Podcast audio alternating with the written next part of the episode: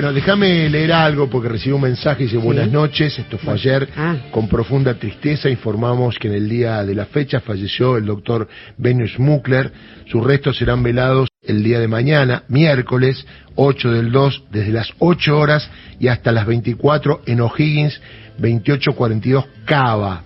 Y ponen, hay hombres que luchan un día y son buenos, hay otros que luchan un año y son mejores, hay quienes luchan muchos años y son muy buenos, pero hay los que luchan toda la vida. Estos son los imprescindibles. Bertolt hasta siempre Venus Smukler, prensa de Asociación Americana de Juristas, rama Argentina.